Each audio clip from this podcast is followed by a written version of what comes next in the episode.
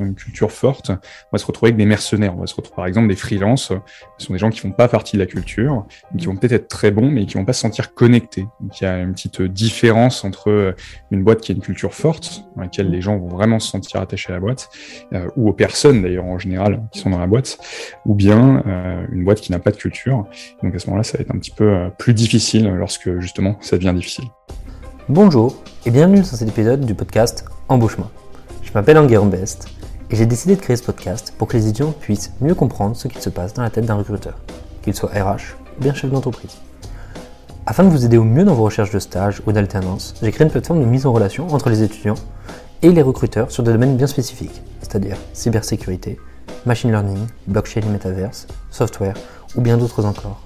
Si vous souhaitez en savoir plus ou que vous cherchez un stage ou une alternance, vous pouvez visiter notre site web jobshop.studio le lien est fourni dans la description du podcast. Merci. Bonne écoute. Aujourd'hui, je reçois Elliot Boucher, cofondateur d'EduSign. Bonjour Elliot. Bonjour. Dans un premier temps, est-ce que tu pourrais un peu, pour les auditeurs qui nous écoutent, euh, nous expliquer qui tu es, ton parcours et l'entreprise que tu as cofondée? Alors, je m'appelle euh, Elliot Boucher, je suis cofondateur euh, de EduSign. J'ai 23 euh, ans et initialement, j'avais lancé quelques petits projets en e-commerce, différentes choses, jusqu'à se rendre compte d'un problème en cours. Donc, tu vois, des, des, feuilles de présence. Lorsque tu es en cours, tu en as à signer. Donc, toi, ça te prend pas forcément énormément de temps, mais c'est déjà un petit peu laborieux de signer à la main.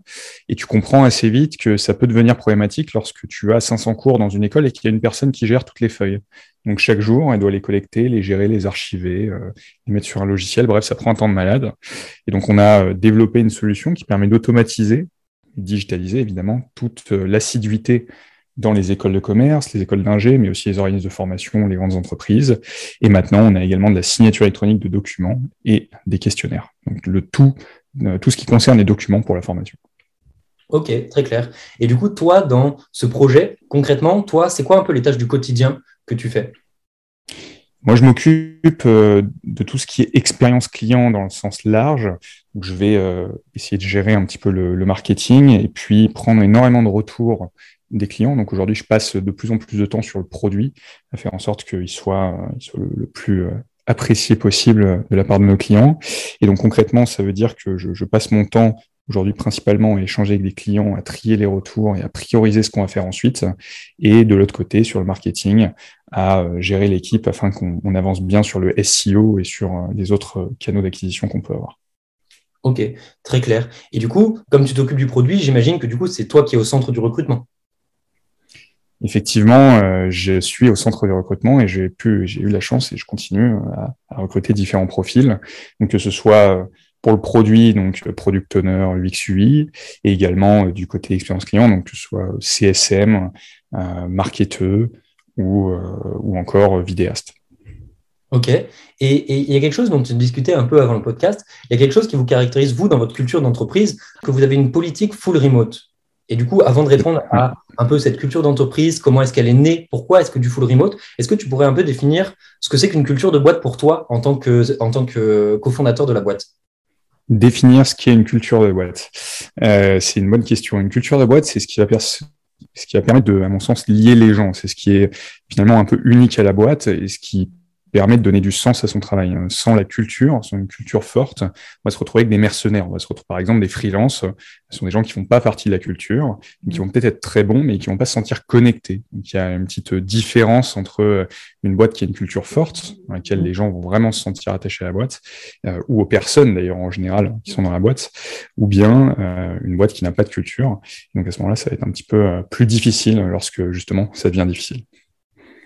Et du coup, concrètement, si tu devais un peu définir ta culture de boîte dans ton entreprise Aujourd'hui, on a une culture euh, qui est, euh, je pense, assez moderne et qui, que pas mal de gens ont découvert avec le Covid. Nous, on est euh, effectivement une boîte en, full remote. Donc, on a la majorité des équipes qui sont en France, mais également des personnes, là, par exemple, je suis au, Portugal, des personnes qui ont pu voyager, qui sont à Londres, qui sont en Martinique. mais ce qui est important, c'est surtout la, flexibilité, ce que ça va apporter. Donc, nous, la culture, c'est une culture de productivité, d'efficacité pour ensuite évidemment euh, faire en sorte que la boîte performe, mais aussi euh, éviter le, le, présentéisme et faire en sorte que les gens puissent avoir une vraie vie à côté du sign. Donc on a une culture où les gens vont faire un maximum de tâches dans un temps imparti, optimiser leur vie et leur travail, de telle sorte que derrière ils puissent, euh, par exemple, aller faire un cours de tennis à 17h si ça les amuse, ou bien aller courir le midi, et que ce soit totalement acceptable. Ouais, du coup, je comprends bien la culture de boîte. Et moi, il y a quelque chose sur lequel j'aimerais revenir, c'est qu'au début, quand tu te cofondes une boîte, tu es tout seul. Et j'aimerais savoir à quel moment tu te dis on a besoin d'une culture d'entreprise ou à quel moment tu commences à l'organiser ça. Alors idéalement, euh, je pense à, posteriori hein, que la culture d'entreprise devrait être définie le, plus tôt possible. Et donc nous, quelque chose qui... Et évidemment, euh, les fondateurs et le caractère des fondateurs vont forcément impacter la culture, euh, je pense, très très très fortement. Et donc malgré le fait qu'on ait envie de définir la culture, on est qui on est. Hein, et donc il y a certaines choses qui, vont être faites un petit peu naturellement. Mais, donc pour définir la culture, il y, a, il y a quand même quelque chose qui peut aider. C'est qu'est-ce qu'on a envie. parce que finalement, une boîte, au début, on la lance, on se dit que ça va peut-être être un petit projet, mais en fait, on est parti peut-être pour 10 ans. Donc, il vaut mieux que ce soit quelque chose qui nous plaise. Euh, et donc, dans notre cas, c'était euh, l'idée d'être euh, d'être libre, d'être flexible et de pouvoir, par exemple, voyager et en même temps allier plaisir et travail lorsque lorsque nécessaire. maintenant, ça ne veut pas dire que c'est le seul modèle qui marche. Hein. Si on prend, par exemple, des entreprises comme Netflix, où tu as une créativité qui est énorme et, où la, la sérendipité doit être très importante pour générer de nouvelles idées, alors là, ils vont plutôt être dans l'ordre du culte et faire en sorte que tout le monde soit en présentiel le plus possible. Donc ça va dépendre de la boîte et évidemment, il n'y a pas un modèle, à mon sens, qui, marche. Ok. Et du coup, concrètement, parce que du coup, tu nous parles de euh, comment ça évolue, etc. Mais à quel moment vraiment tu t'es dit, je dois le lancer ou je dois y faire attention? Ouais, euh, bah dès le premier employé, hein, à vrai dire, en fait, tu, tu sens qu'il y a quand même une relation qui est un petit peu différente même si en général le premier employé est quelqu'un, enfin en tout cas dans le cas c'était quelqu'un d'assez proche, mais euh, tu sens qu'il y a quand même une relation un tout petit peu différente entre euh, des cofondateurs euh, qui travaillent 16 heures par jour au début, parce que c'est la folie, et quelqu'un qui est là que quelques heures par jour finalement. et donc il y a besoin de définir un peu les cultures, parce qu'il y a besoin en fait de définir quelques règles. et donc au début, c'est dire, c'est des choses toutes bêtes, hein, mais par exemple, bah, les horaires, c'est quoi? Euh, est-ce qu'il y a une tenue particulière? Euh, Est-ce que euh, comment on fonctionne en termes de performance? Est-ce qu'il y a des OKR Est-ce que nous, par exemple, un principe, c'est de donner un maximum de confiance dès le début et s'il y a un problème, bah, à ce moment-là, on va corriger plutôt que d'y aller graduellement. En fait, on va donner un maximum d'infos tout de suite, faire confiance aux gens, partir du principe qu'on est des adultes autonomes. Euh, et ça, par exemple, c'est quelque chose qui est, je trouve, en fait, pas évident, qu'on trouve pas forcément dans toutes les boîtes. donc, dès le début, dès le premier employé, euh, c'est là qu'on commence à se poser des questions. Évidemment, plus ça grossit, plus la question devient importante. Et assez rapidement, on a dû euh, l'écrire et le définir, et surtout, le définir avec les employés. C'est-à-dire que la culture, c'est toutes les personnes de la boîte. C'est pas juste qu'on décide ce qu'on écrit. C'est-à-dire que je peux écrire sur un bout de papier la culture que j'ai envie, mais la réalité va être totalement, enfin, va être partiellement, en tout cas au moins, différente de ce que je peux écrire. Donc le fait de l'écrire, de le penser avec les employés, de voir leur vision aussi de comment eux perçoivent la boîte, pour ensuite adapter en fonction de là où on veut aller, là où on veut guider les bateaux, parce qu'on est là pour guider et on n'est pas là forcément pour ramer. Donc finalement, c'est euh, ceux, qui rament qui vont euh, aussi aider à, avancer, et donc on a besoin de définir avec eux. Ok. Et, du coup, moi, il y a quelque chose qui m'intéresse particulièrement, c'est quand tu dis quelqu'un, tu, tu veux que les gens soient autonomes. Mais comment tu fais pour que les gens qui vont être en phase dans ton processus de recrutement fit avec ta culture de boîte? C'est, une bonne question. Euh, alors, nous, au niveau du recrutement, on va regarder deux choses. On va regarder soft skills et hard skills et à peu près euh, au même niveau d'importance. C'est-à-dire que, et d'ailleurs, peut-être même plus encore les soft skills. Donc, on, on va regarder pour des signes assez fort dans le passé, s'il y en a. Donc, par exemple, si la personne a déjà travaillé pendant cinq ans en remote euh, dans une startup, bah, il y a déjà plus de chances qu'elle fit au niveau culture. Euh, après, il n'y a, pas que ça. Ça peut aussi être appeler les, les, anciens employeurs. ça peut être faire un petit test et voir comment la personne réagit. Moi, ce que j'aime bien faire, par exemple, pendant un entretien, c'est donner un très court exercice avec une question où la réponse n'est pas forcément évidente. C'est pas un oui/non, mais c'est plutôt un débat pour voir comment la personne euh, réagit et réfléchit. Donc pour nous, c'est par exemple important que quelqu'un ait un minimum de, logique et soit capable de prendre des décisions par elle-même, en tout cas d'analyser par elle-même et qu'on n'ait pas forcément besoin de tout lui dire. On cherche pas des gens qui sont juste des soldats pré-exécutés, mais des gens qui réfléchissent un peu par eux-mêmes. Donc ça, c'est euh, la façon dont, nous, on va essayer d'identifier la culture. Après, la réalité, euh, c'est que c'est plus facile de mesurer, par exemple, pour un développeur, euh, ses compétences techniques que ça l'est au niveau de sa communication. Donc il y a des signaux, et après on peut se tromper aussi. Le recrutement, je pense que c'est pas forcément une question de est-ce que la personne est bonne ou mauvaise, mais effectivement de est-ce que ça, ça fit. Et euh, parfois, on va un petit peu rater, et c'est OK. Il faut juste dans ce cas-là bien voir ce qui, ce qui fait que la, la personne ne fit pas. Et la prochaine fois, on va faire en sorte de trouver, enfin d'identifier les, les, signaux euh, qui font que, que ça marche pas. Donc, par exemple, pour nous, euh, ça va être quelqu'un qui a déjà travaillé dans une grande entreprise. si on sent que euh, dès l'entretien, elle nous parle de, de, processus un peu longs, qu'il faut prendre le temps, qu'il euh, faut trouver la bonne solution. C'est euh, pas un red flag, mais disons que c'est un petit signal quand même. Et donc tous les signaux contribuent. Et à la fin, on score. On va scorer nos interviews. Et puis on va essayer de déterminer qui est la, la personne la, qui fit le mieux dans tous les profils qu'on a. Parce qu'à un moment, il faut aussi recruter. On trouve jamais la personne parfaite, même si on aimerait bien à chaque fois. Oui, bien sûr. Et, et, justement, tu disais, euh, notamment au niveau des mauvais fits. Ça t'est déjà arrivé d'avoir un mauvais fit post-recrutement? Ça nous, est, ça nous est déjà arrivé euh, une fois, ouais, effectivement. Euh, peut-être d'ailleurs une deuxième fois, on se pose un peu la, question aujourd'hui pour tout te dire.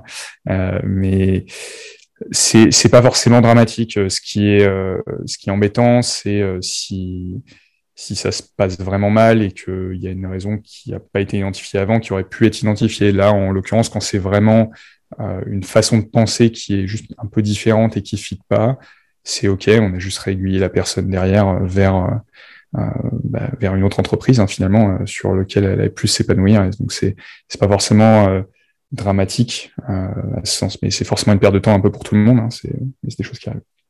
Et quelle différence tu fais, par exemple, avec quelqu'un euh, tu nous disais tout à l'heure que tu définis la culture de boîte avec tes employés. Quelle différence tu fais entre définir euh, la culture de boîte avec un employé et d'un autre côté, quelqu'un avec qui il n'y a, pas de fit et dans ce cas-là, que tu ne puisses pas, entre guillemets, adapter la culture de boîte ou du moins la changer comme tu pourrais le faire avec quelqu'un où tu définis la culture de boîte? On ne va pas essayer de, de changer les gens et on a une vision quand même assez claire de la culture qu'on veut avoir. Donc ça veut dire que euh, si la personne n'est pas capable de s'adapter, ou plus exactement, euh, en fait, n'a pas le culture fit, ben on va pas forcément chercher à trouver un milliard de solutions. C'est-à-dire quand on sent que c'est juste un temps d'adaptation et que la personne peut s'adapter, parce que c'est des petits détails. Euh, parfois, c'est par exemple la, la culture d'écrire plutôt que de communiquer oralement. Ça, c'est des choses qui peuvent se corriger.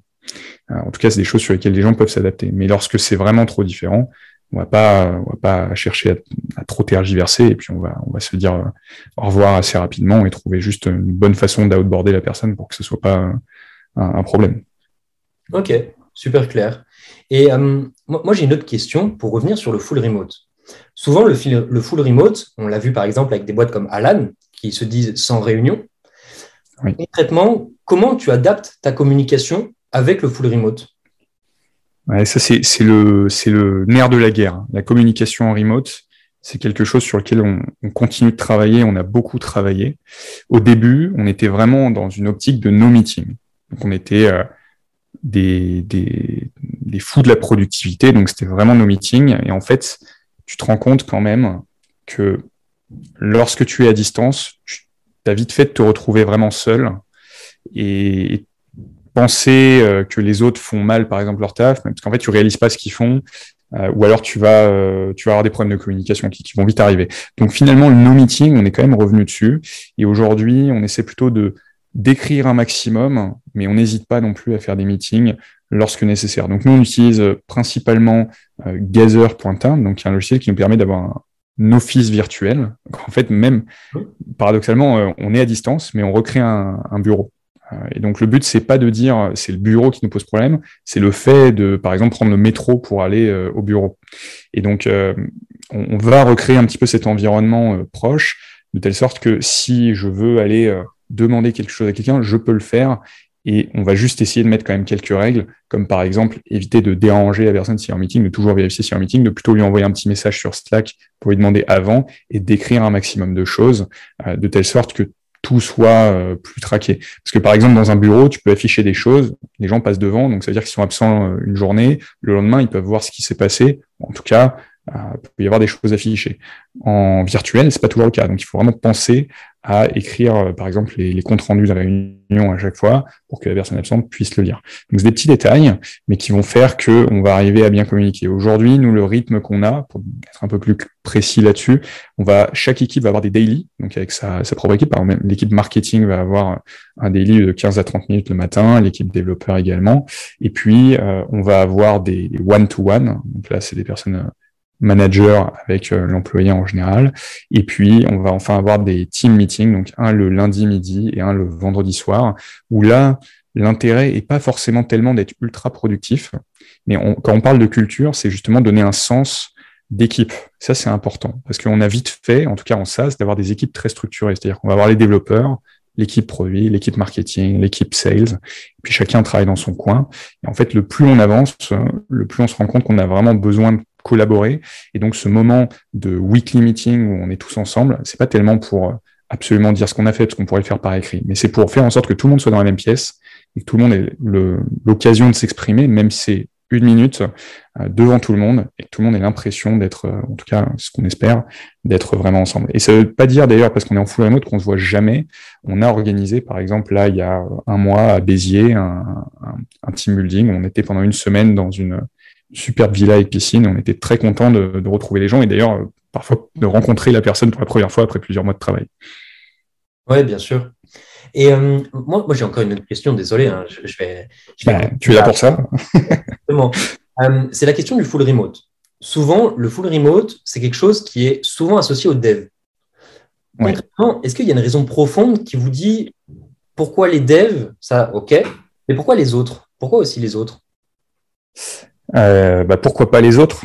C'est plutôt ça la question. En fait, qu'est-ce qui pourrait freiner le full remote? Aujourd'hui, sur euh, une équipe marketing, à mon sens, il n'y a pas vraiment de raison, à moins que tu aies vraiment à shooter des vidéos en présentiel parce que tu penses que c'est la meilleure solution pour améliorer ton marketing. Euh, je veux dire, écrire des articles, faire du SEO, faire des interviews, enfin, tu peux tout faire à distance quasiment. Euh, une équipe sales, ça peut varier, c'est-à-dire que on essaie de faire en, sorte quand même que nos équipes sales soient en France, parce qu'il peut arriver qu'il y ait un meeting en physique sur un très gros client qui là va vraiment demander il faut qu'on se déplace.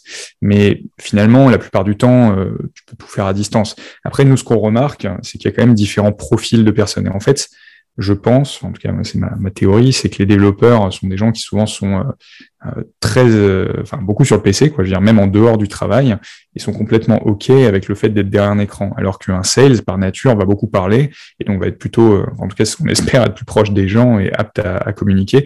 Et donc on, on remarque hein, qu'ils ont un peu plus besoin parfois de, de se retrouver. donc c'est peut-être pour ça qu'on trouve un petit peu de différence entre une équipe dev et une équipe sales.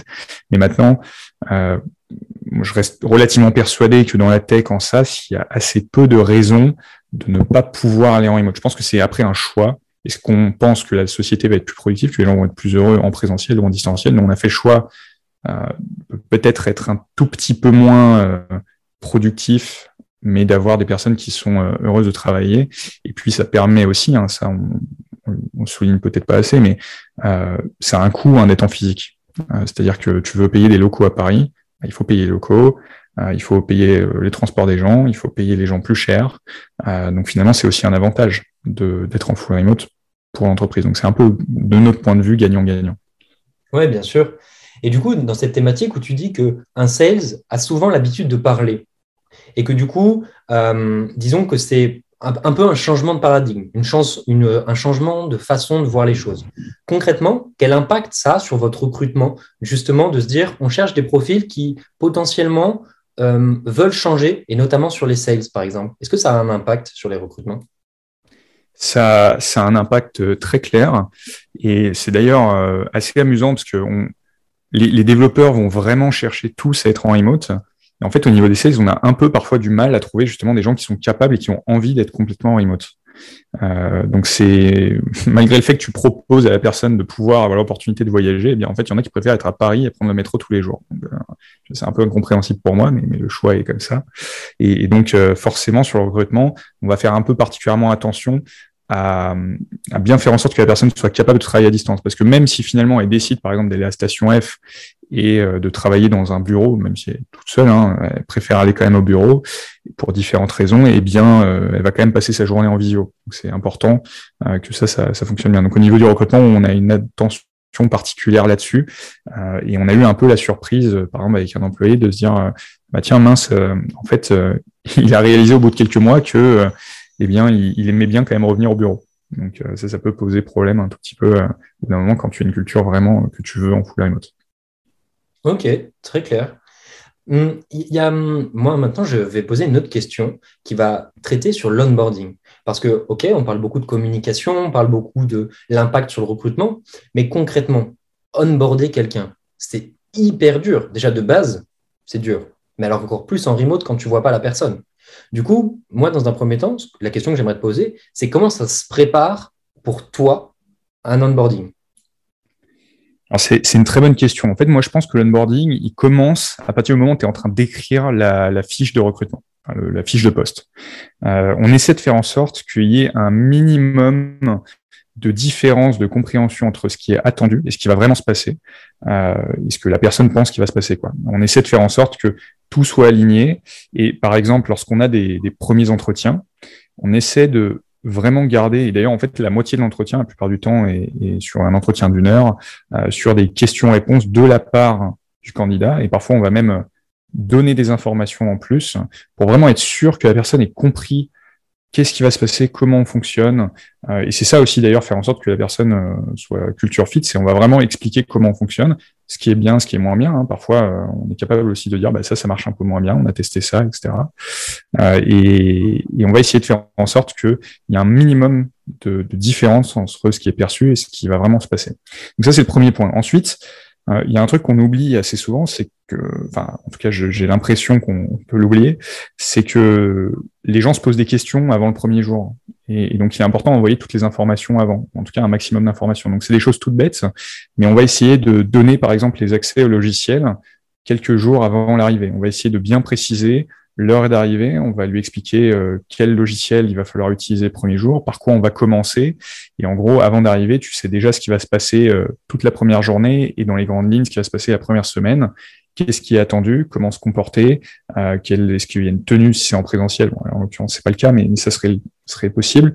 Euh, donc, on va essayer de donner un maximum d'informations. Donc, tu vois, dans la même logique de responsabilité, d'autonomie, on essaie de faire en sorte de donner un maximum d'infos pour que les gens puissent être autonomes et que euh, on insiste toujours sur. Euh, il y a une phrase qu'on, répète mais constamment, c'est il n'y a pas de question bête. Et on a beau le répéter dix fois, les gens parfois hésitent encore, donc on le répète encore dix fois.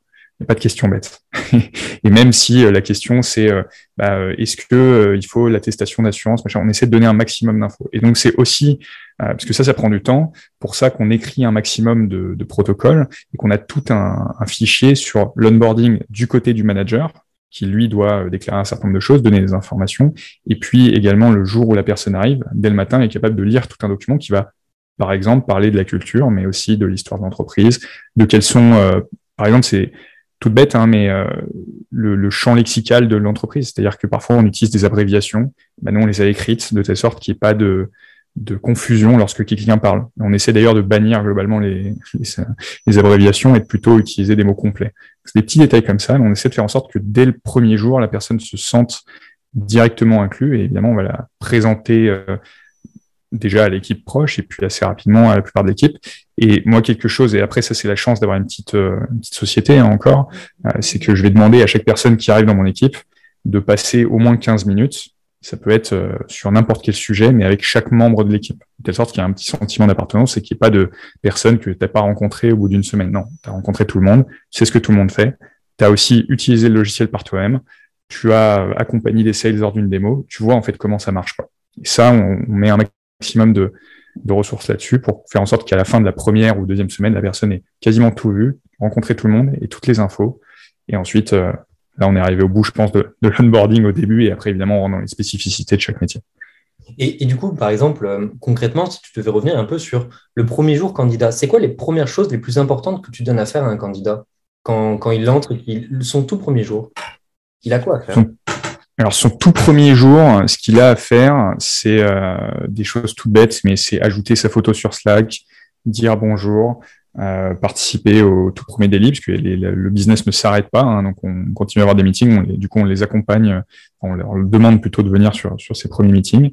Et donc ce qu'il a à faire ensuite, c'est lire ce guide d'onboarding, de comprendre la culture d'entreprise, l'histoire, etc., de poser des questions par rapport à ça, et puis de commencer à utiliser le produit. Donc c'est important que les gens euh, utilisent le produit. On a un produit qui euh, n'est pas forcément compliqué à utiliser, donc la personne peut justement tester par elle-même. Ça nous permet aussi d'avoir des retours, d'ailleurs, euh, la plupart du temps, sur la première utilisation. Donc on essaie de mettre un maximum de, de temps là-dessus et de faire en sorte que la personne, du coup, comprenne les processus de base et rencontrer un petit peu l'équipe et, euh, et pu commencer à tester le produit. Donc ça, c'est l'émission du, du jour 1. Et évidemment, de noter toutes les questions qu'il peut y avoir. Ça, on insiste vraiment sur euh, le, le sujet. Hein. C'est toujours, euh, faut pas qu'il y ait de doutes, faut pas qu'il y ait euh, de, de choses qu'on n'ait pas évoquées, faut pas qu'il qu'on pense qu'il y ait des questions bêtes. On, on, essaie de mettre tout à, tout à plat et de faire en sorte que il y ait toutes les ressources qui soient établies. Parce qu'en fait, mon, mon taf, moi, en tant que manager et cofondateur, c'est de faire en sorte que les gens aient toutes les ressources pour avancer, qu'ils aient toutes les, qu'ils aient pas de blocage si quelqu'un a un blocage, en fait, il est à rien faire. Quoi. Donc, il faut vraiment qu'il y ait zéro blocage. Et ça se commence dès le début. Ok. Moi, moi, il y a un truc, il y a, moi, il y a un truc qui me dérange. C'est que tu dis euh, distribution des ressources. Comment vous faites pour les goodies? Ah, comment on fait pour les goodies? Alors ça, c'est une bonne question. J'avoue que ça, il faut qu'on s'améliore un tout petit peu. Aujourd'hui, on n'en voit pas euh, encore euh, par, par, par, par, la poste un petit pull et du sign, mais on va le donner euh, dès lors, dès lors qu'on a l'occasion en fait de rencontrer la personne, que ce soit à Paris parce qu'elle est à Paris, ou alors euh, on va euh, on va le donner au prochain team. Mais ça, c'est vrai que c'est quelque chose qu'on pourrait améliorer sur le jour 1. Après, je pense pas honnêtement que ce soit un goodies qui change énormément, et je pense que est plus important de, de bien donner les bonnes informations, que la personne se sente à l'aise dès le premier jour, plutôt qu'elle ait son goodies. Oui, bien sûr, bien sûr. C'était plus anecdotique, évidemment. Euh, moi, je me pose une question dans, tout cet onboarding et cette roadmap d'intégration que tu as dépeint euh, quasiment deux fois, parce qu'on est rentré dans le détail une deuxième fois. Concrètement, tu penses qu'un candidat devient autonome quand? Euh, alors ça, va dépendre, c'est une bonne question. Hein. Ça va dépendre pour moi de deux choses. Le métier, c'est-à-dire qu'un développeur va mettre potentiellement plusieurs mois avant de vraiment être autonome parce qu'il y a des, centaines de milliers de lignes de code. Hein. Il y a des complexités euh, assez fortes sur certains sujets. Euh, maintenant, ça va aussi dépendre de la courbe de progression de la personne. Euh, c'est assez hallucinant parfois de voir qu'il y a des personnes qui sont capables en deux semaines de comprendre un, maximum de choses, et puis il y en a qui vont mettre quatre mois avant de comprendre la même chose. Et c'est là qu'on voit l'importance de recruter des gens qui sont un peu vifs, euh, qui, sont, qui ont de la logique, qui, sont capables d'analyser, qui sont autonomes. Euh, et c'est là qu'on repère un peu la différence d'ailleurs assez vite entre les personnes qui sont des, des A-players, hein, qui ont surperformé, puis les personnes qui sont un peu plus, euh, euh je sais pas, peut-être un peu plus euh, normales, j'allais dire, mais c'est peut-être pas le bon terme, mais un peu moins performantes.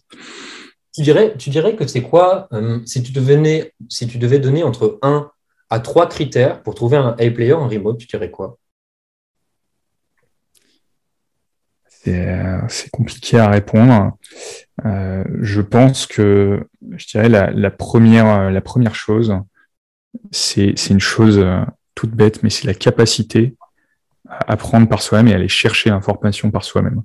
C'est-à-dire que ce que je remarque, c'est que les personnes qui apprennent le plus vite sont les personnes qui vont pas avoir instinctivement envie de te poser la question, s'ils vont d'abord essayer de trouver la réponse. Et ensuite, si vraiment ils la trouvent pas, ils vont te poser la question. Et en fait, pourquoi euh, Pourquoi c'est génial C'est parce que ça veut dire que lorsque tu n'es pas là, la personne ne va pas être bloquée. Elle va quand même continuer, elle va essayer de trouver des réponses. Et en fait, euh, c'est peut-être 10% de temps gagné au, début, mais ça, c'est cumulé, quoi. Tu vois, c'est euh, la personne est 10% meilleure, bah, en fait, à la fin, sur la durée, elle fait 300% mieux, quoi. Donc ça, c'est le, le, premier point, je dirais. Après, si je dois en choisir deux autres, euh, si je dois en choisir deux autres. Je dirais le, le deuxième point, et ça on le, on le voit euh, par exemple sur des profils sales entre ceux qui l'ont et qui l'ont pas, c'est l'appétence pour la technologie dans notre cas. Ça, euh, en tout cas pour la tech, euh, quand je dis appétence, c'est pas forcément savoir coder, hein, c'est vraiment la curiosité par rapport aux nouveautés qu'il va y avoir dans la tech, par rapport à comment ça fonctionne. Et en fait, pareil, ça se cumule. Donc, si tu gagnes 5 minutes sur tes, sur tes mails, bah, en fait, euh, tout se cumule et à la fin, tu surperformes, tu vas avoir tendance à automatiser tes tâches, etc. Et après, le troisième point, euh, compliqué. si t'en as pas, c'est très grave. Ouais, c'est déjà pas mal. En vrai, c'est la capacité. En fait, c'est, tu vois, c'est deux choses qui vont se cumuler. C'est-à-dire que euh, la capacité d'apprentissage, quelqu'un qui euh, sort d'école et qui a une capacité d'apprentissage folle, et d'ailleurs, c'est pour ça qu'en fait, les grandes écoles, c'est génial parce que tu, tu vas pas en fait acheter quelqu'un qui est bon tout de suite en sortie d'école. Tu vas acheter quelqu'un qui a une bonne logique, qui sait apprendre, qui réfléchit. Et donc finalement, au bout de deux ans, elle va peut-être être plus efficace que la personne qui fait le métier depuis cinq ans, mais qui le fait bêtement, parce qu'elle a appris bêtement, et parce qu'elle comprend pas ce qu'elle fait. Et ça, c'est c'est vraiment le truc plus important. bien sûr. Bah, du coup, en tout cas, Elliot, nous, ça fait déjà quasiment 30 minutes qu'on discute ensemble. Moi, j'ai trois questions pour balisage, pour le balisage de la fin du podcast. La première, c'est est-ce que tu as une anecdote de recrutement? Drôle, pas drôle, quelque chose qui t'a marqué sur un recrutement, que ce soit le tien ou celui d'un candidat que tu as eu Alors, euh, oui, il y, a un truc, euh, une fois, qui, m'a. J'étais un peu choqué, en fait, tu vois. C'est pas un truc très drôle, euh, mais c'est un c'est quelque chose de, tout bête. Euh, mais en fait, la, personne avait un CV correct. Puis je l'ai eu au téléphone et, elle s'exprimait. Euh, elle. Enfin, elle venait du ghetto, quoi. Je me suis dit, mais qu'est-ce qui se passe euh, je, je comprends pas, elle a un accent, quoi. Non, non, en fait, la personne était trop chill. Elle pensait que ça y est, elle était chez elle et que que la boîte lui appartenait et que elle était, c'est bon, elle était embauchée, quoi, parce qu'elle avait un bon CV. Et, ça, ça, là, pour le coup, ça m'a choqué. Je me suis dit, mais qu'est-ce qui se passe? Pourquoi tu penses que euh, parce que tu as un bon CV, tu, tu peux euh, tout te permettre? Et il faut pas oublier, en fait, euh, j'ai l'impression pour, pour, les, pour les employés, pour les, ceux qui candidatent, que la première impression, c'est le plus important. Donc, si tu, tu penses que tu, enfin, si pas humble et que tu, tu, tu montres tout de suite que tu es, es, la personne qui se croit la plus forte du monde, ben, enfin, ça marche pas, quoi. En tout cas, chez nous, ça marche pas. Tout à fait d'accord. Et en plus, il y a pas mal d'études qui disent que globalement, dans un entretien d'embauche, 95% euh, de l'impression qu'on va se faire le recruteur, ça va être sur les 30 premières secondes. Donc, du coup, vraiment, les premières, impressions sont vraiment cruciales. dans, dans, toute relation humaine, je pense, en fait. Hein, mais peut-être pas que sur le recrutement, d'ailleurs. Dans le recrutement, c'est encore plus important parce que la fenêtre de tir est extrêmement limitée. Oui. Du coup, vraiment, tu es là pour pas perdre de temps. Et du coup, concrètement, comment tu as géré cette, entre guillemets, cette crise ou ce, cette personne-là, cette personnalité? Comment tu as géré ça? Et bah, tu vois, il y a un truc, euh, c'est que je l'ai géré comme les autres, et ça c'est important parce que je pense qu'il faut avoir conscience qu'on peut avoir des biais. Et ça c'est vraiment un truc dangereux, dont j'ai vraiment peur et j'essaie de m'en retirer. C'est pour ça que je mets des process et des scores à chaque fois. Euh, c'est de dire en fait, c'est pas parce que la personne ne me plaît pas sur que ça se trouve elle est pas géniale. En fait, ça se trouve c'est pas son bonjour. Euh, ça se trouve c'est voilà, il se passe peut-être un truc que je vois pas, et, donc on va scorer normalement. Après, il y a toujours même dans le scoring quelque chose de subjectif. Mais si la personne, il y a juste ça qui me dérange et qu'en en fait elle surperforme sur tous les autres trucs, elle survole, bah, peut-être qu'elle mérite quand même, tu vois, d'avoir un second entretien avec quelqu'un d'autre. Donc euh, ça a été géré comme tout le monde. Après, évidemment, bah là, tu vois bien que de ce que je te dis, c'est pas arrivé au bout. Mais, euh, mais, on essaie de faire quand même comme ça. Ok, très clair. Du coup, moi, je passe à la deuxième question, la question phare. C'est tu nous parlais tout à l'heure de candidats qui n'ont pas forcément eu de fit avec toi ou dans lequel la culture de boîte, ils n'arrivaient pas à s'insérer dans la culture de boîte. Du coup, j'imagine, euh, entre guillemets, ça mène lieu à un mauvais recrutement. Toi qui l'as vu une, si ce n'est deux fois, c'est quoi l'impact de ce mauvais recrutement concrètement?